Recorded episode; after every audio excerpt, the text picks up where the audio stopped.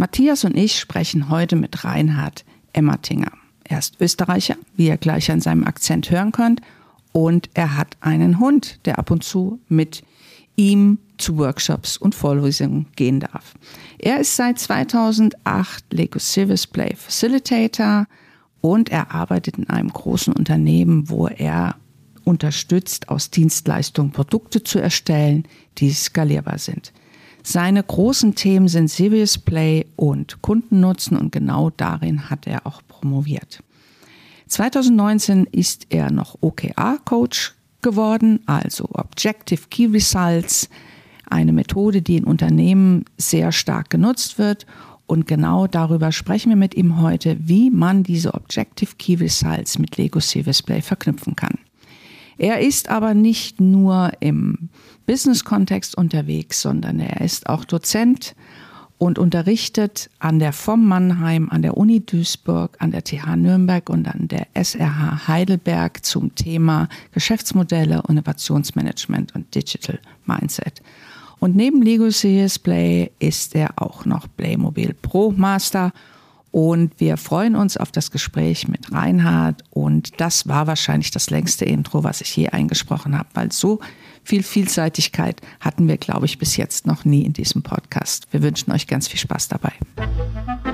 Der Ententalk mit Kerstin und Matthias.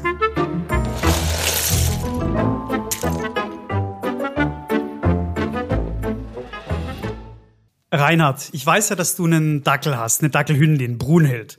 Genau. Nimmst du die ab und zu in Workshops mit oder darf die dich nur bei Vorlesungen begleiten, beziehungsweise darf sie sich nur bei Vorlesungen weiterbilden? Ja, nein, ja. Danke schön für die Frage. Also ja, ich nehme sie bei Workshops mit. Ich erinnere mich zärtlich an eine Lego Zero's Play Intro. Da war der Dackel Brunhild noch ein Welpe. Ich hatte extra eine Person dabei, die auf den Hund aufpassen soll, während ich moderiere und die, die anderen bauen mit den Exploration Bags. Und was passiert in einer kurzen Gesprächspause?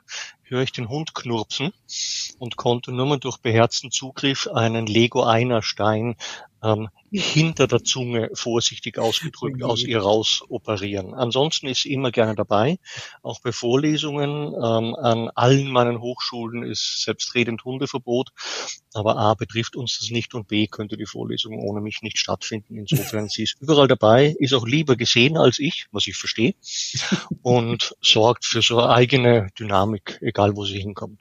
Ja, Dank dir.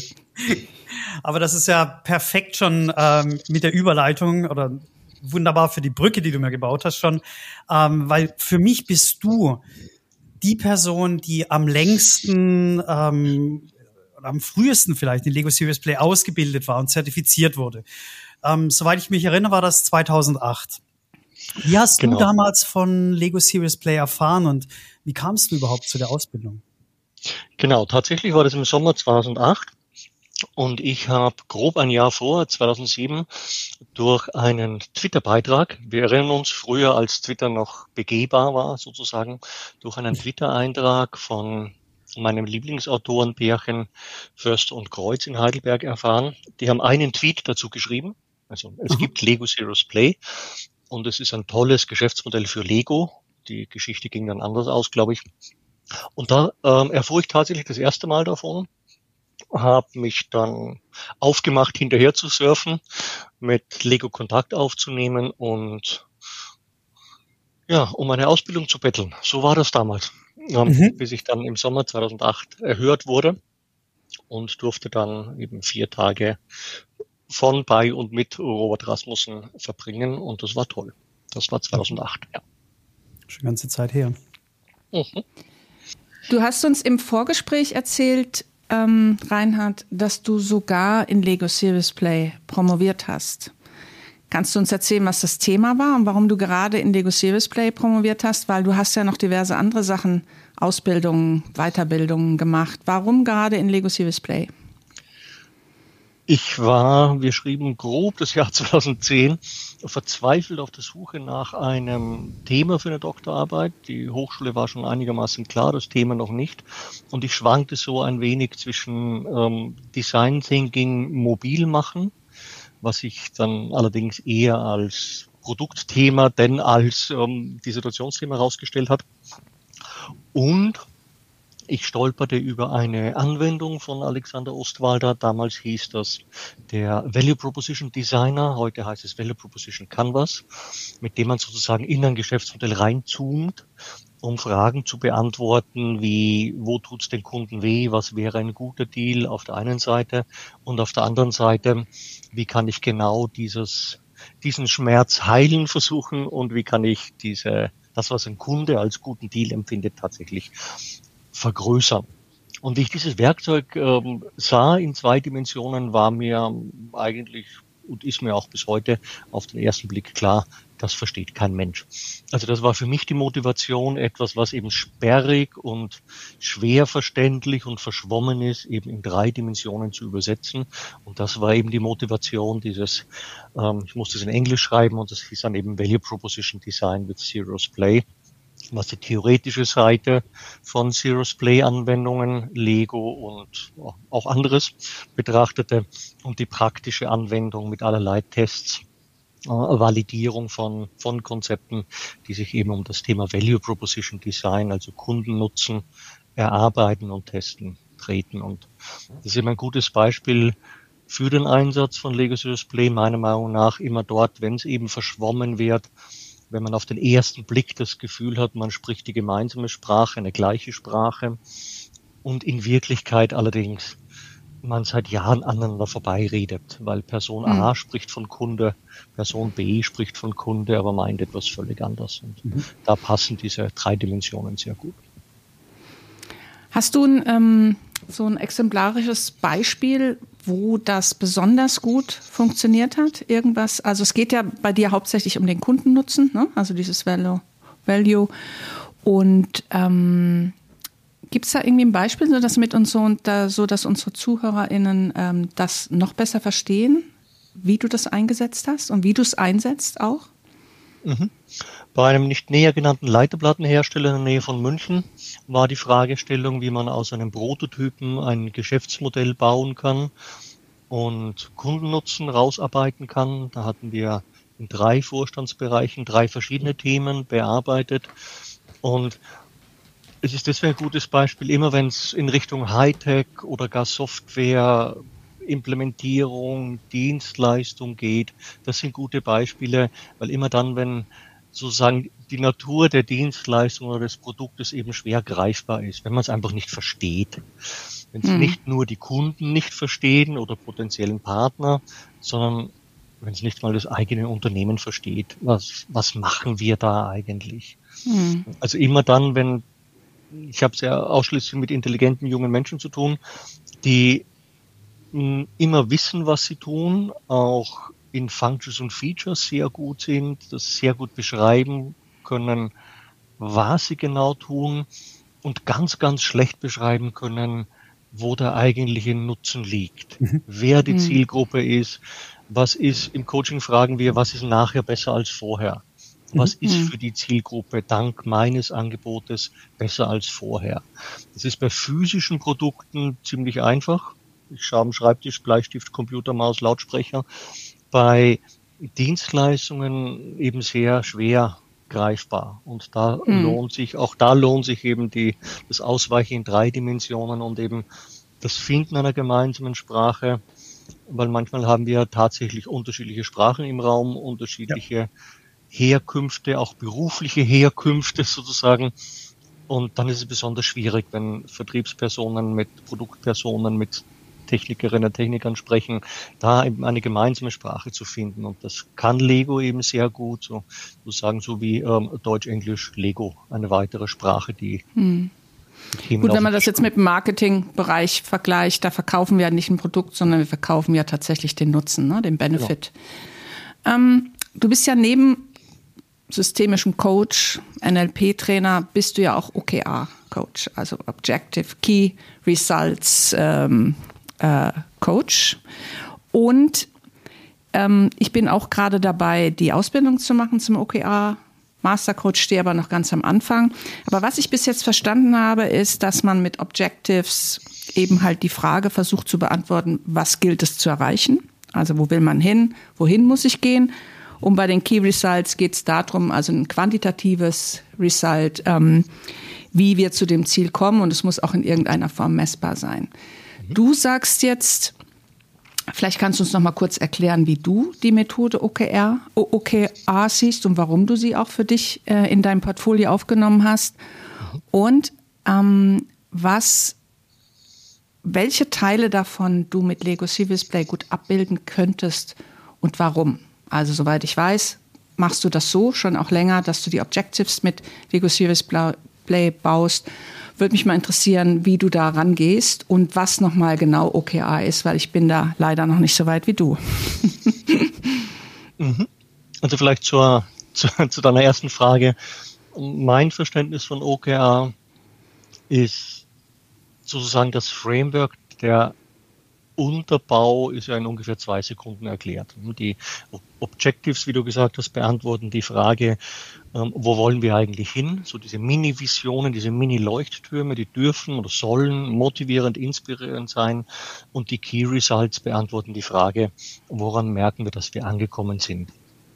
Wenn ich es grafisch darstelle, dann gern wie ein Navigationssystem, das dann eben die Dame oder der Herr am an der richtigen Hausnummer sagt, sie sind angekommen. Das sind die Key Results. Das eine darf eben, wie gesagt, inspirierend, motivierend sein, im besten Sinn handlungsleitend, klingt so wie bla bla, ist aber tatsächlich so gemeint. Und das Key Results wird dann einfach nach der Periode von beispielsweise hm, einem Quartal ganz herzlos abgerechnet. Haben wir die erreicht oder haben wir die nicht erreicht?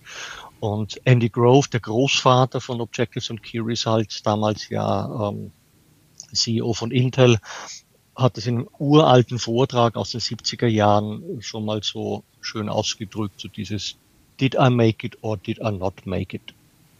Habe ich die Ziele erreicht, ja oder nein? Das ist das Wesen von OKR, hat doch länger als zwei Sekunden gedauert. Und Du hattest keine Vorgabe, zwei Sekunden. Du ja, darfst länger sprechen.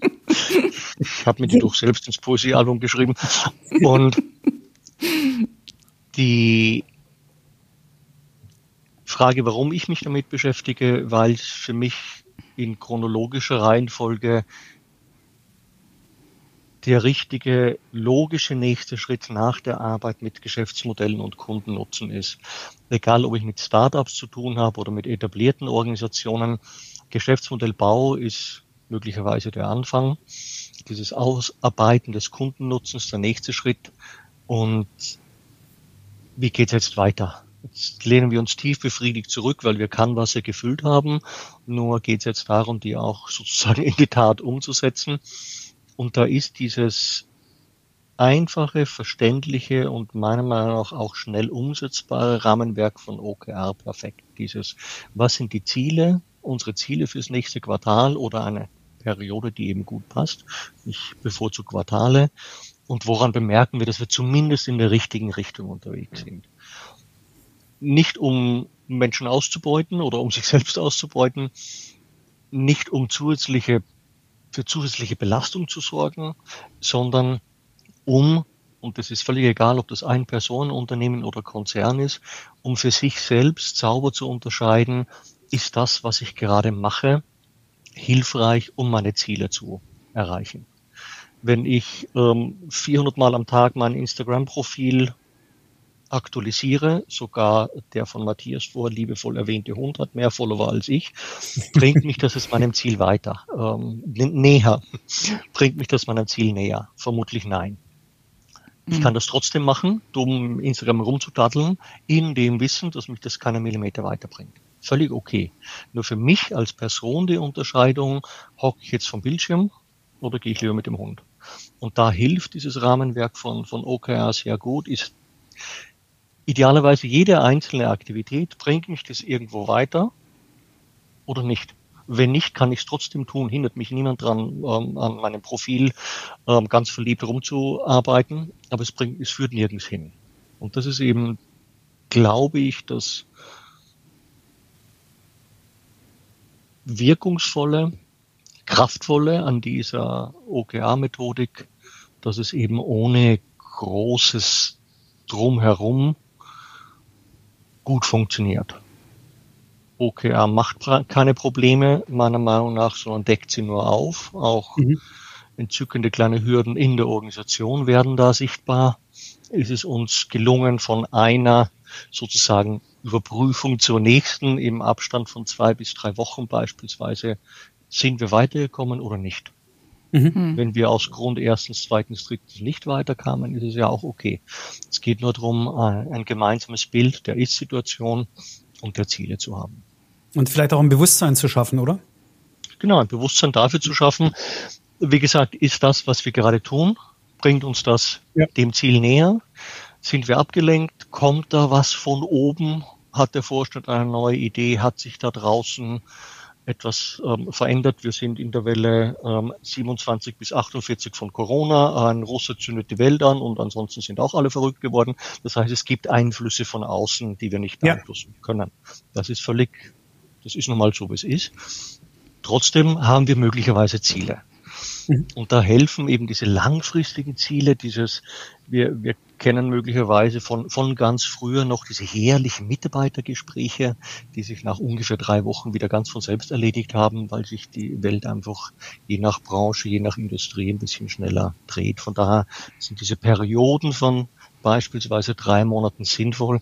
Das ist für uns überschaubar. Und das macht sowohl für ähm, Einzelpersonen als auch für kleine Teams, als auch für Startups meinetwegen für den öffentlichen Dienst, für Non-Profit, für Konzerne OKR ebenso brauchbar, finde ich. Wenn wir jetzt die Brücke zu Lego Series Play schlagen, wie genau, ähm, also welche Teile dieses Prozesses deckst du mit Lego Series Play ab und auch gerne wieder die Antwort darauf, warum du das machst, also wie du drauf kamst, weil OKR ist ja eigentlich ein Prozess, der auch so funktioniert. Ne? Ähm, warum nimmst du noch Lego Series Play dazu? Mhm. Die beiden Fragen passen prächtig äh, zusammen, weil. Wir haben uns Mühe gegeben. Ja, ja. Wir und geben uns immer man. Mühe. In der Vorbereitung. Und, und, und, und, das spürt man einfach. Ja. Das spürt man, ne? Ich finde auch, fühl's auch, ja. Ja, jetzt habe ich meinen Text vergessen.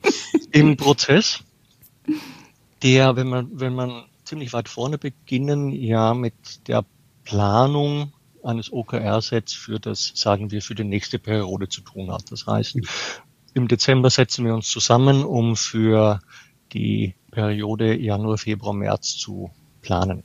Mhm. Da trifft mich die Erkenntnis und die würde auch viele andere streifen, ähm, wie, wie ein Blitz, dass die Anwendung von Lego Serious Play hier sehr gut passt, nämlich wenn es um die Objectives geht. Weil mhm. Objectives sind ja Mini-Visionen. Das ist ja etwas mhm. manchmal schwer greifbares. Auch hier wieder über Sprachen, über berufliche Herkünfte hinweg muss das passen. Und die Betonung liegt auf muss. Objective funktionieren dann, wenn wir alle einverstanden sind damit. Wenn das tatsächlich unser Mini-Leuchtturm für die nächste Periode, für das nächste Quartal ist.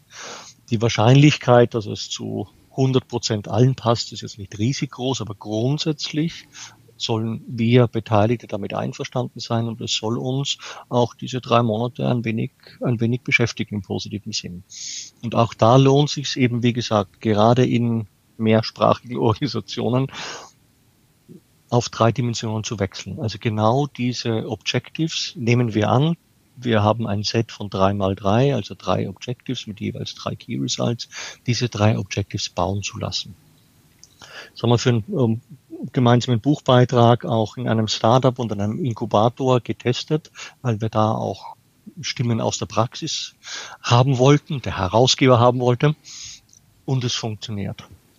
Nicht, weil ich so schrecklich schlau bin, also es hilft natürlich enorm, kleiner Scherz, sondern weil es die Methode einfach hergibt. Weil dieses, dieses österreichische Schmäh.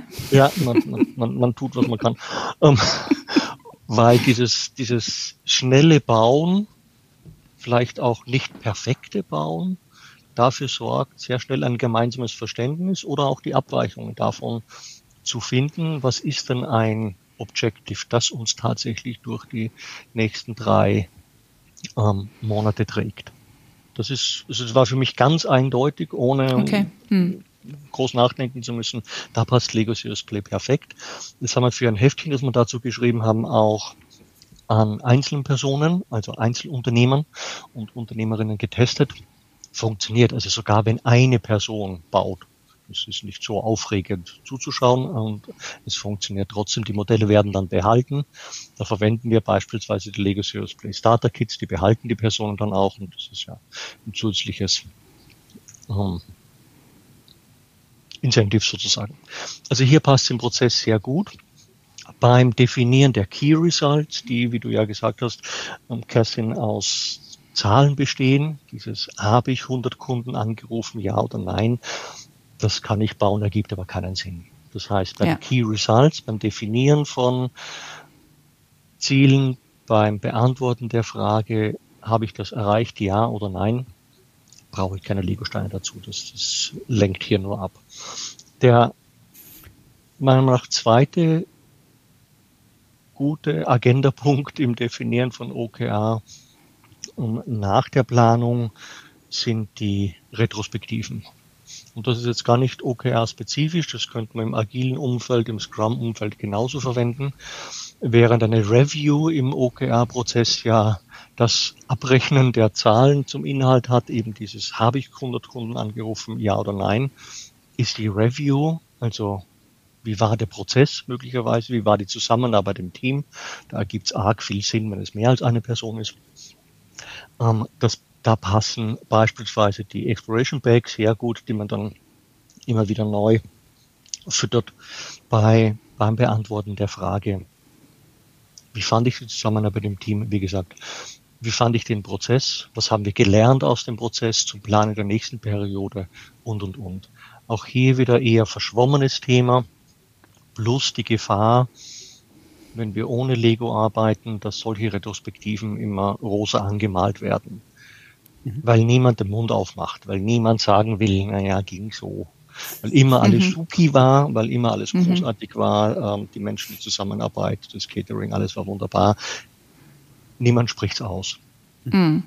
Und die Anwendung auch hier wieder, ihr kennt die genauso gut wie ich, mit Lego Serious Play, dieses die Themen auf den Tisch bringen, dieses assoziierte, dissoziierte, dieses Bauen und dann ein Modell erklären, das hilft eben auch die vielleicht schwierigen Themen am Tisch zu bringen. Und mhm. da, die kommen in der Review vor, wenn wir ehrlich sind. Ja. Und auch vielleicht die unangenehmen Themen. Die Hände lügen halt nicht, ne? Genau. Oh. Und da. Vielleicht noch Schön. kurz ergänzend zu den Sets. Es gibt eine Podcast-Episode für unsere ZuhörerInnen, ähm, wo es nur um die Lego-Sets geht. Falls ihr jetzt nicht verstanden habt, was Starter-Sets, Exploration Bags, dazu haben wir eine Episode, hört euch die gern rein. Hört euch die gerne an. Die Nummer, hast du die Nummer im Kopf, Matthias? Welche Nummer ist es? Äh, habe ich nicht im Kopf. Er hat sie nicht im Kopf. Einmal habe ich keine Nummer im Kopf. du wolltest das fragen, Matthias. Noch. Ich habe genau. Ähm, du hast gerade gesagt, Reinhard, äh, dass es ein paar wenige äh, Objectives sind, mit denen man ähm, so eine Periode startet. Ich glaube, drei hast du gesagt. Ähm, wenn ich jetzt so eine Gruppe habe, mit der ich die Objectives erarbeite, wie groß ist so eine Gruppe? Mit der ich da mhm. arbeite. Es unterscheidet sich nicht groß von anderen Lego Serious Play Anwendungen. Meine Bauernregel, die ich jetzt nicht besonders wissenschaftlich belegen kann, ist sechs bis acht Personen. Okay. Wenn es deutlich weniger sind, ist es vielleicht ein bisschen trostlos zuzuschauen.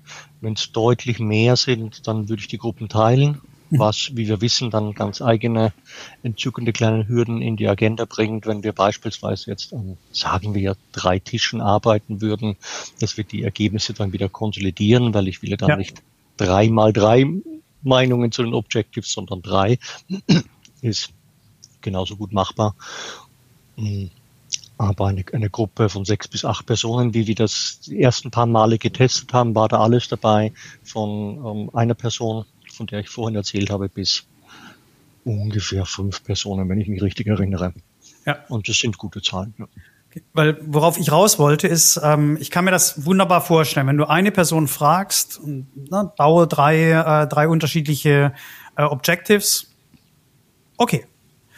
Wenn ich jetzt acht Personen oder bleiben wir bei fünf Personen, also mehr Personen als eine habe, und ähm, wie einigt man sich dann auf die, auf die Objectives? Also sagst du dann, eine Möglichkeit wäre zu sagen, na, jeder baut jetzt ein Objectives und dann priorisieren wir das Ganze? Oder wie, wie arbeitet man an der Stelle? unterschiedlich. Auch hier ist der Unterschied zu den ähm, anderen üblichen Lego Serious Play Anwendungen nicht so groß. Eine Möglichkeit ist, dass ich zuerst alleine bauen lasse und möglicherweise auch, auch einzusteigen mit ähm, einer Übung vorher. Angenommen, die, die Gäste sind mit Lego Serious Play schon einigermaßen vertraut, dann mhm. mache, brauche ich eine kurze Aktivierungsübung, um wieder ins Bauen zu kommen. Ähm, ja. Jede Person baut beispielsweise seine oder ihre Sicht eines passenden Objectives. Das ist eine Möglichkeit und dann nehmen wir einfach die, ihr kennt den Unterschied zwischen Shared Picture und Common Picture ähm, sehr gut. Wir nehmen einfach das Gemeinsame und bauen dann sozusagen den je nach Sichtweise größten gemeinsamen Nenner auf einer weiteren kleinen Plattform. Das wäre eine Möglichkeit. Okay. Zweite Möglichkeit wäre, ich sammle Nominierungen zu den Objectives mal in zwei Dimensionen auf Post-its und wir einigen uns darauf aus diesen, sagen wir, sieben Personen sind im Raum, aus diesen sieben, acht, neun, zehn Nominierungen suchen wir die Top drei aus mhm. und, und Freiwillige bauen die anfangs alleine, erklären die, dann machen wir eine kleine Runde da, dazu, was die Meinung der anderen ist. Es geht ja nicht um Perfektion, sondern um ein einigermaßen gut gemeinsam geteiltes Bild. Ja, das repräsentiert das gelbe Schlauchboot mit der Minifigur repräsentiert das Objective ABC. Also mhm. es geht nicht um die vollständige Darstellung eines Objectives, sondern ja. es geht darum, das möglichst für alle verständlich und einvernehmlich zu konstruieren. Mhm. Wer sitzt in der Regel an so einem Tisch? Was sind das? Ist das die Führungsebene? Ich bin ja ein großer, warum ich frage, ist, weil ich ein großer Fan von interdisziplinären Teams bin. Ich finde das super, wenn Führungskräfte mit Praktikanten am Tisch sitzen und ja. da einfach die volle Kraft von so einem Unternehmen auch spürbar ist. Wer sitzt im realen Leben an so einem Tisch? In meinem realen Leben sitzen die Teams am Tisch. Das ist für mich ist OKR eine Teamaktivität. Also ich bin großer Fan davon, Objectives und Key Results auf Teamebene zu definieren und nicht auf Ebene jeder einzelnen Person. Und alle, die Teil des Teams sind, sind auch Teil des, des Workshops. Mhm. Ich habe mit mhm. Teams zu tun, die auch nicht so riesig groß sind, dass sich dann eben die Frage ergeben würde, wer, wer ist dabei und wer ist nicht dabei, wer Teil des Teams ist, ist ja auch bei anderen Lego Serious Play Workshops so, wer Teil des Teams ist, ist Teil des Workshops. Organisatorisch bekommen wir das hin. Die Workshops, die ich mache, wie gesagt, sind Team für Team.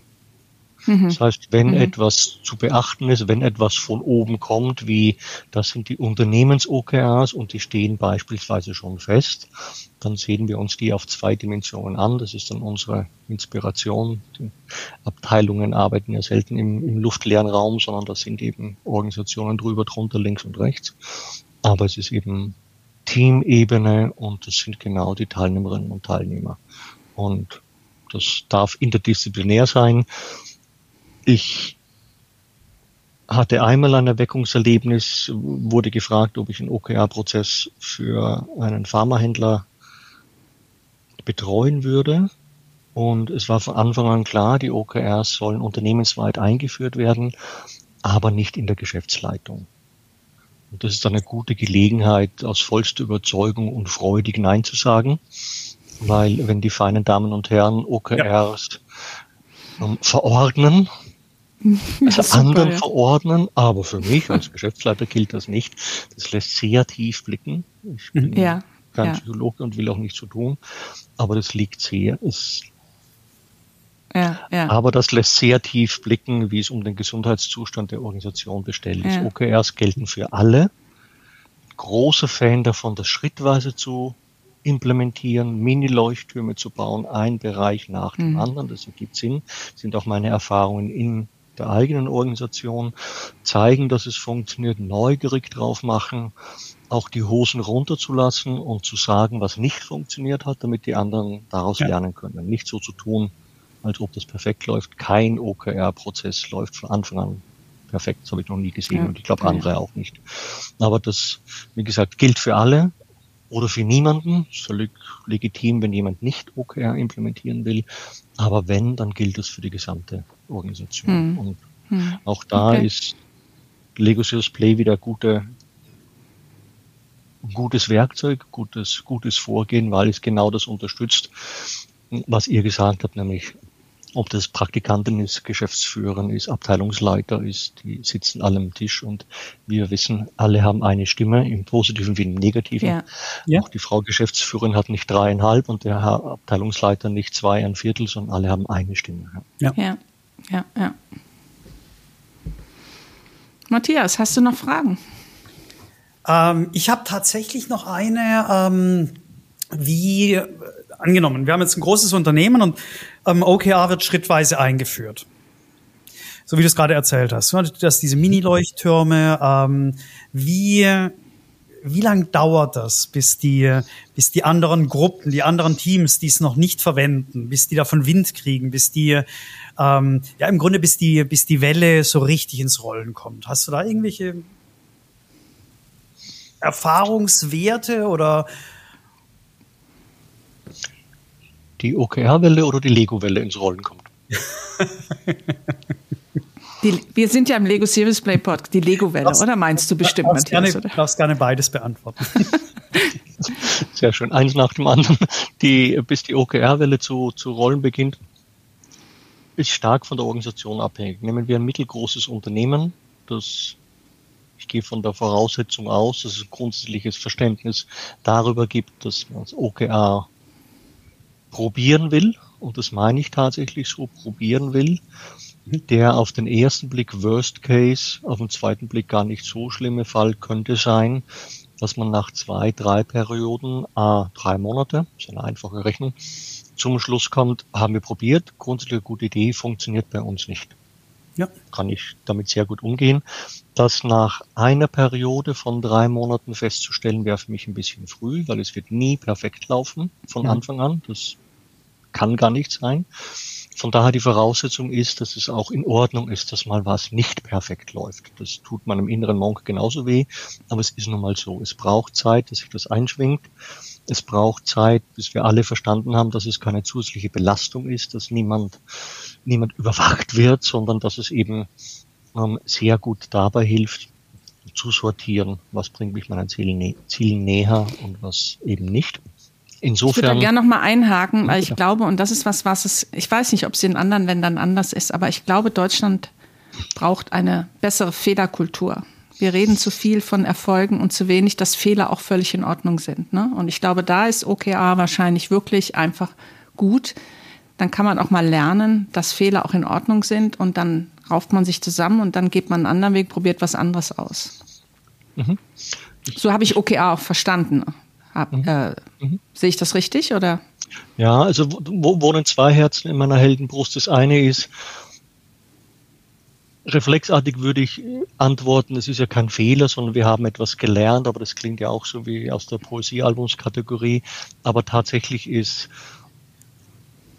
hier passt die Aussage tatsächlich. Es ist etwas, was wir von Periode zu Periode lernen, zum Beispiel das Formulieren von OKR-Sets. Ich ich kenne meine Kumpels, die schon mit den Augen zu rollen beginnen, da habe ich noch nicht mal zu sprechen begonnen, weil sie wissen, dass ich vergleichsweise dogmatisch bin beim Formulieren der Objectives und der Key Results. Warum? Weil ich möchte, dass wir in zwei Wochen immer noch wissen, was wir da vereinbart haben.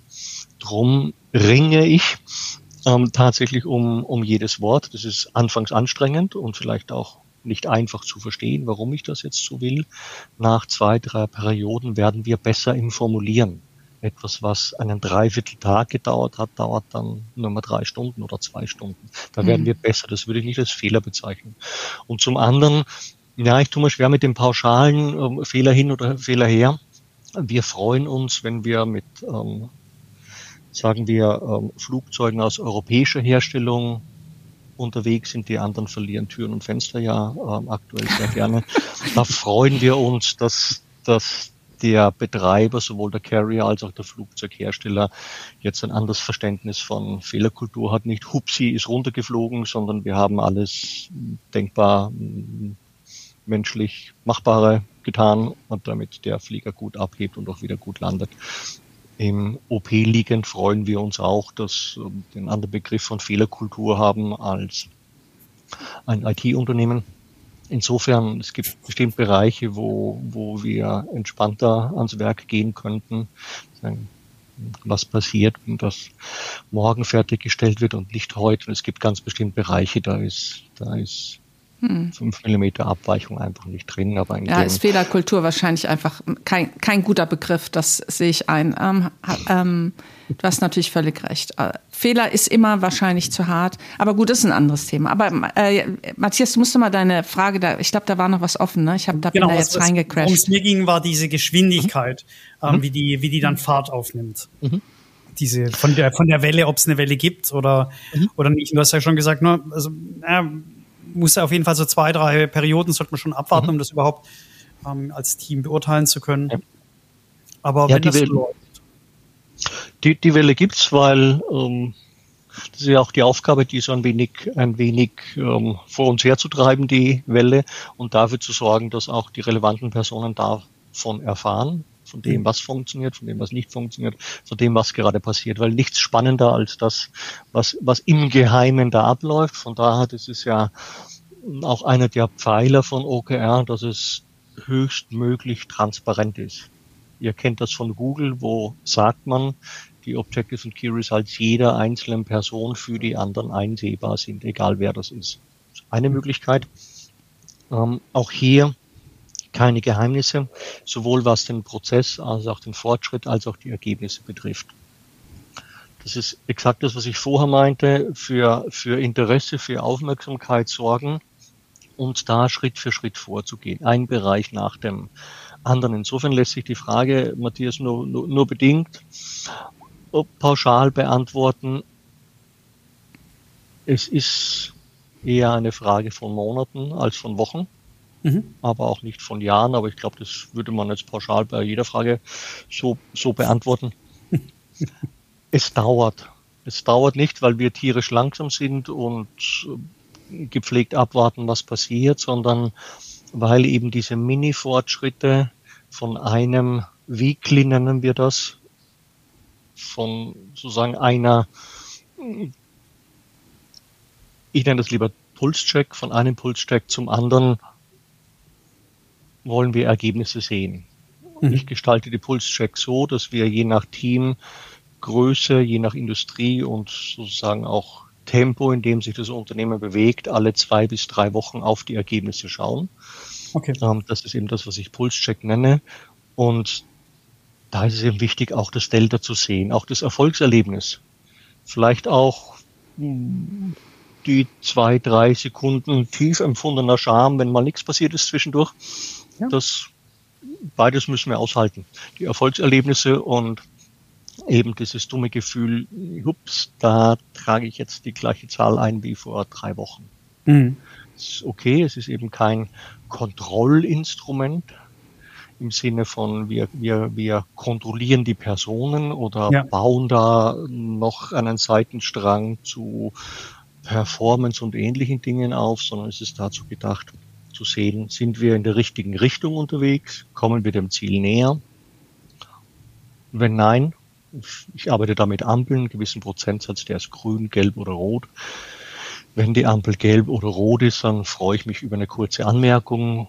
Was ist passiert? Gar keine Rechtfertigungsorgie, mhm. sondern ist auch ein einfaches, ja, haben wir geplant, kamen wir aber nicht dazu. Fertig. Das heißt, ja. ich mhm. muss sich niemand rechtfertigen, aber wir machen das ja aus dem Grund, weil wir Ziele haben.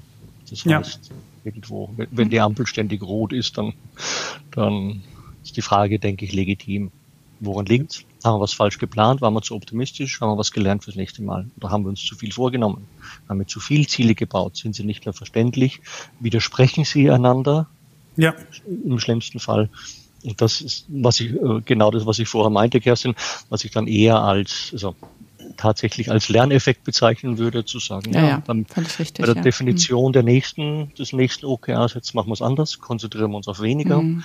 oder achten wir darauf, dass die Key Results nicht aufeinander aufbauen, was dann bedeuten würde, wenn ich das erste nicht erreicht habe, habe ich automatisch das zweite auch nicht erreicht. Ja.